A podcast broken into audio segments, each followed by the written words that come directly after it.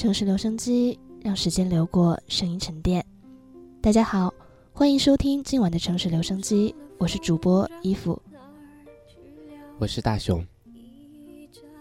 今天我们的主题是致我们无疾而终的友情。我特别喜欢一部动画片，名叫《草莓棉花糖》。动画片很简单，讲述一个二十岁的日本大专生姐姐和四个十岁左右的小妹妹的日常生活，极为日常，吃喝拉撒，几乎没有连篇的剧情桥段。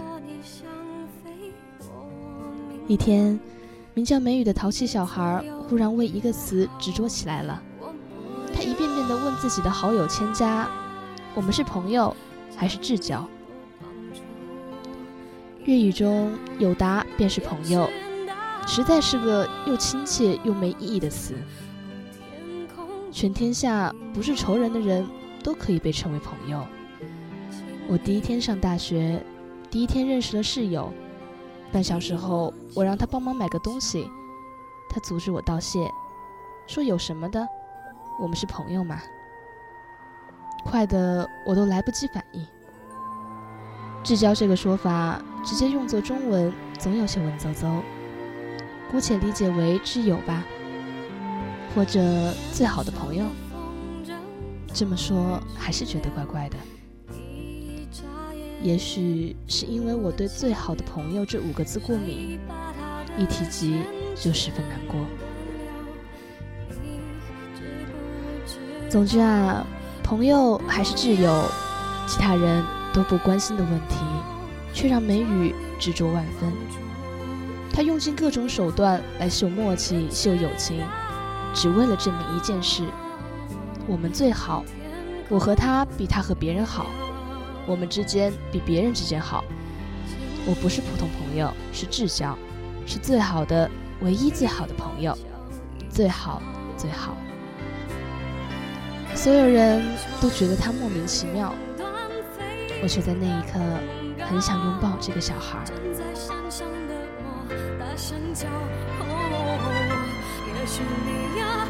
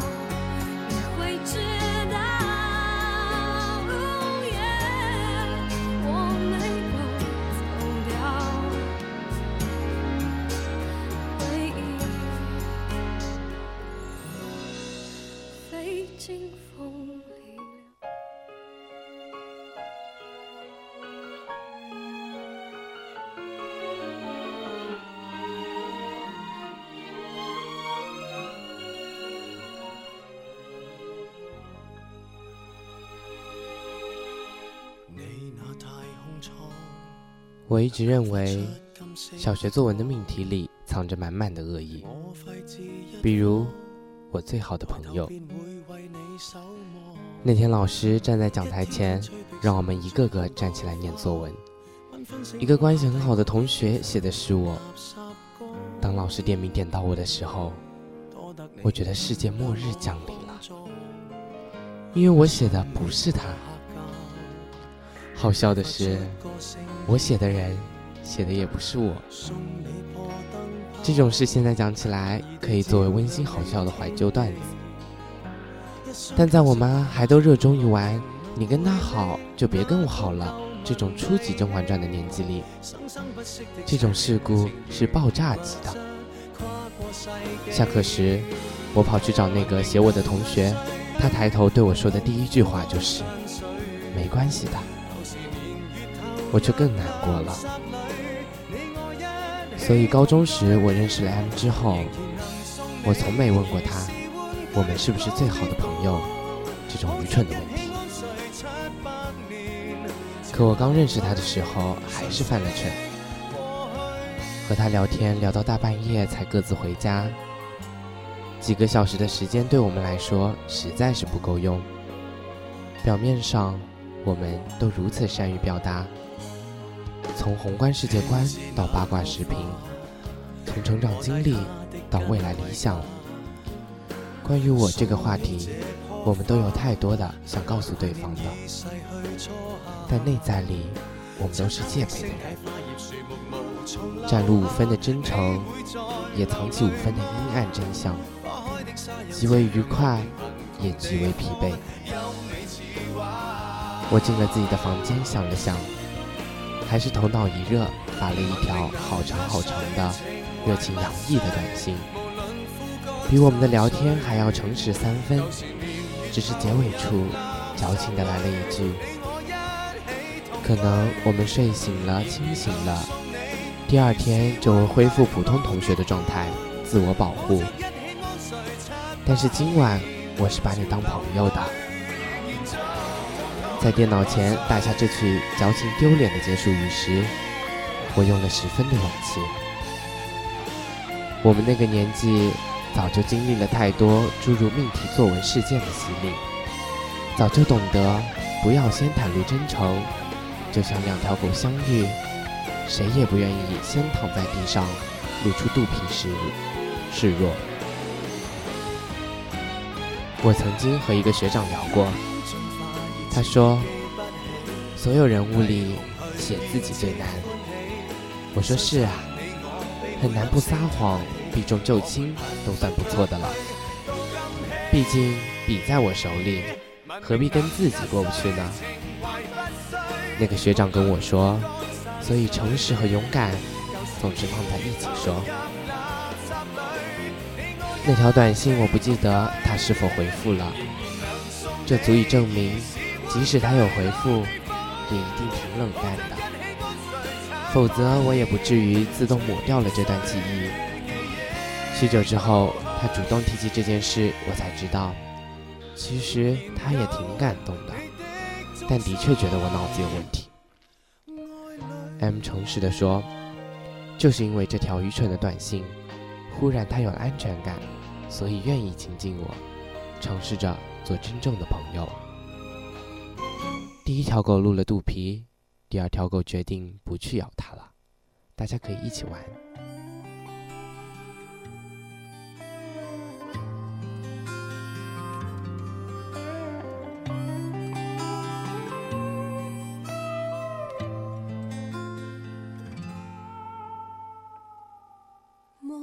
车回家，雨一直下，整夜人的泪，他不听话，我不想去擦，就这样吧。M 有很多朋友，他是个内心骄傲的人，聪明而又有见地。上了大学，可以在优等生济济一堂的选举现场，忽然举手说：“我即兴来一段竞选词吧，我想竞选团支书。”也可以在当选之后，天天埋头做自己的事情，丝毫没有活跃分子该有的样子。可以轻而易举的让周围的人都围着他转，也可以随便得罪人。当他不那么喜欢的人站在宿舍门口对他说。好想找人聊天啊！他会说：“别找我。”然后关上宿舍门。大家依然都说他好。相比之下，在和人交往方面，我简直就是个怂包。如果那个人站在我门口，我一定堆上笑脸，宁可耽误自己的正事，也要聊得对方内心欲贴，花枝乱颤。终于熬走了瘟神之后，蔡南跑到 M 面前一通咆哮，还没忘了注意保持音量，维护司令公德。每每此时，M 都会低垂着眼皮，冷笑一下。于是我渐渐很少再在他面前展露这一面了。做朋友需要对等的实力，我不希望自己总像个弱鸡一样。我很喜欢的朋友在内心也许是鄙视我的，这种怀疑让我十分难受。我不想表现得多在乎他。高中的时候我和他最好，但他和许多人都很好。微信里有一个东西叫星标朋友，一开始他那里只有他爸妈，后来多了一个，就是我。描述自己的朋友是很难的，大家可能更喜欢更喜欢听你描述自己的男友，描述友情则更难，因为这是全天下人都拥有的东西。至少是自以为拥有，人人都觉得自己的那份最特别，别人的也就那么回事，不用说都懂。所以你一定会懂，一群人中只有你们总抓到同样的槽点和笑点，在别人都被客座嘉宾煽动起来的时候，你们会相视一笑，说糊弄谁呢？这点水平都不够看的，而且一切皆出自真心，同步率差一秒都有违的嫌疑，而我们一秒不差。我们曾经一起抄了一学期的作业，大家以前都是学霸，在竞争激烈的精英学院里，却沦落到借作业抄。尊严和智商双重受辱，偏偏只能装作嘻嘻哈哈的样子，好像一点都不介意这三十年合击的情况。M 问我，是不是越曾经风光的人，一旦堕落就比别人更狠，更不知回头？我说是啊，阻挡我们回头的，反而是骄傲和虚荣。我们曾经鄙视那些把我很聪明，只是不努力当做挡箭牌的学生，没想到最后自己也成了这种人。他说：“还好有你，下坠的旅程里，还好有彼此。”距离和别人在一起只是有件事难免好奇。在所有我做的事情里，你怎么不在意？并不是我不知道爱情有时需要去。我们在二十四小时麦当劳做到天亮。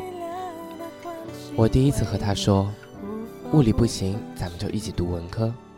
他说好啊。我把它做成电影。白日梦一样的事情，却让我们如此兴奋，秘密筹划了一夜的人物设定和剧情走向，连可能获什么奖都计划好了。毕竟商业路线和艺术路线是不同的嘛。如同这个电影梦一样幼稚的没脸再提的宏伟计划，我和他有过一箩筐。时至今日想起来都脸红，但仍然热血沸腾。天亮起来，我们又买了最后两杯咖啡。他说：“去看日出吧。”我们沿着马路往前走，走了足足有五分钟，我才说：“楼太多了，咱们走不到地平线的。”可不是，M 说：“今天还阴天。”沉默了一会儿，空旷的街道上只有我们俩嚣张的大笑声，俩缺心眼儿。我们有太多这样的瞬间，冬天、夏天，我们都看过流星雨。在学校的静园草坪上，夏天时候风凉就躺着看，每隔五分钟全身喷一遍防蚊花露水。身下铺的是南方周末，纸张又大又结实。冬天时候北京天冷，我们穿羽绒服，外面还披着雨衣，因为聪明的 M 说这样挡风。而且根据他的建议，我拎了暖水瓶和一袋子零食。在草坪上冻得直哆嗦的时候，我们泡奶茶喝，陪旁边所有一起来看流星雨的陌生情侣们，当做活体遗体。有一次我过生日，叫了很多人，大家一起吃吃饭、唱唱歌，闹着闹着，散的时候已经凌晨三点。宽阔的中山大桥桥底，红绿灯交错，一辆车都没有，只剩我们两个人走在路上。我忽然和他说起，小时候看机器猫，有一集大家都被缩小了，在大雄家的院子里建了一个迷你城市，每个人都有不同的愿望：不要钱的铜锣烧商店，站着看漫画也不会被老板赶走的书店。只有一个小配角儿，四仰八叉的往十字路口一躺，说：“终于可以躺在大马路上了。”有时候，人的愿望就这么简单，只要这样就好。我范畴的高薪工作，他希冀的常青藤，都比不上这样一个愿望。他说：“现在就躺吧。”我们就这样。一起冲到了宽空旷的马路中间，趁着红灯仰面躺倒。那是和躺在地板上、床上、沙发上都不一样的感受。最最危险的地方，我却感受到了难以形容的踏实。只有柏油路才能给你的踏实，只有这个朋友在乎你、懂你，才能给予的踏实。我想问。我是你最好的朋友吗？当然没有问。我怎么能毁了这么好的时刻呢？忘记了是什是看什么电影的首映。看完电影凌晨两点多，在我们家那种小地方，那时候还没有这么多人会闲着没事跑去看首映。看完电影，大街上空无一人。打不到车，他说：“那就走走吧，走过这一段，到前面去碰碰运气。”午夜的街道上只有我们俩，偶尔经过小路口才能看到两辆警车。我们饿得发慌，强行阻止了已经准备收拾东西回家的烧烤摊。他要了摊上最后剩下的一条鱼，我只好买了几个青几个青菜。边走边吃的，经过某个著名雕塑的时候，他忽然说：“等爷以后赚大钱了，也给你立一个。”我们哈哈大笑，武警也看着我们笑。我说：“你听过那首歌吧，《最佳损友》。我们可不可以不要变得像歌词里面写的那样？”他说：“我听歌从来不注意歌词。”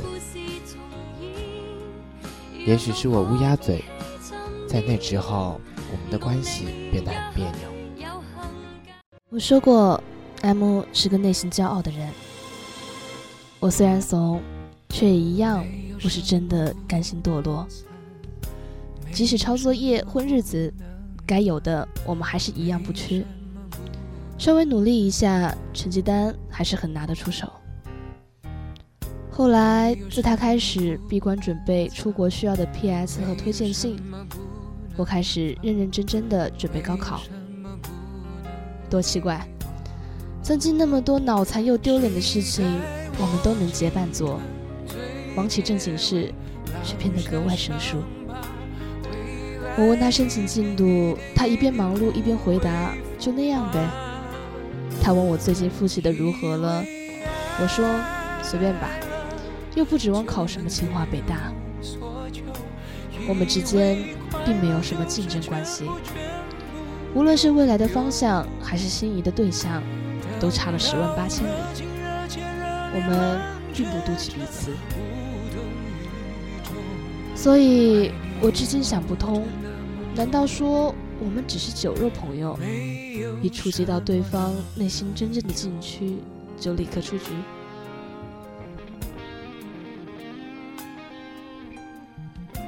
我小心翼翼地把初的大学里写的第一篇长稿给他看，一边装作送的只是脑白金，大家一起哈哈笑一下就好，一边却在内心很希望得到他的认可。他只是说：“哟，这么厉害，就看都不看的略过了。”好久不一起吃饭，忽然他蹦到我面前说：“我拿到那个学校的 AD 了。”奖学金还在路上，我也没有给出应有的欢欢呼雀跃和祝福，居然笑得很勉强，勉强的像是见不得人似的。可我们到底有什么仇呢？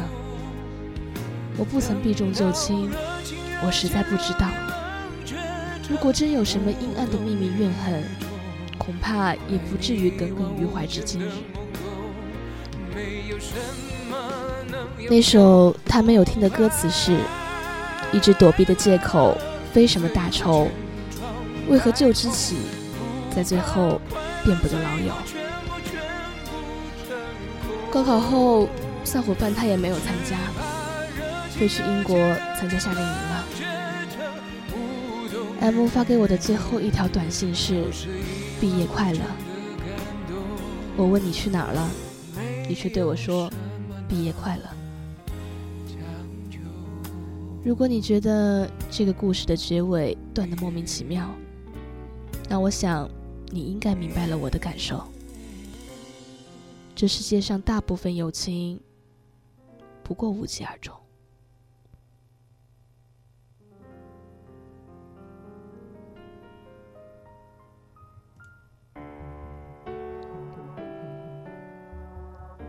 校园里，我们需要朋友，更像是草原上的动物需要族群，并非渴望友情，只是不想被孤立。所以，哪怕不喜欢这个朋友，也需要忍着过日子。久而久之，有了点感情，回忆时一抹眼泪，都能拥抱着说“友谊万岁”。我一直说，我和 M 与别人是不同的。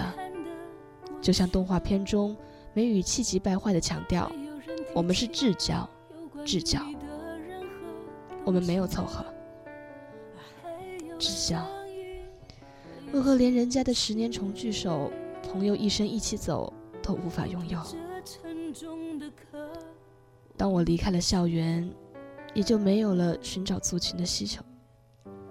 是我没勇气我发现。”成年人不必总是掏心掏肺，也没有人想要抚摸你的肚皮。天大的委屈，只要睡一觉，也就能过去。咬牙走呗，走到后来，即使谁问起，都懒得梳理前因后果了。谢天谢地啊！毕业时我才失去他，这样能好受很多。日本地震的那天，我终于收到他的邮件。他以为我还在日本，问我是否安全。他是多不关心，才能记错我的行程；又是多记挂，才会这么急切。千言万语哽在胸口。我们聊了几句，早已没有当年的默契。太多话需要背景介绍，我们都懒得再再说太多。这一次，两只狗都没有露出它们的肚皮。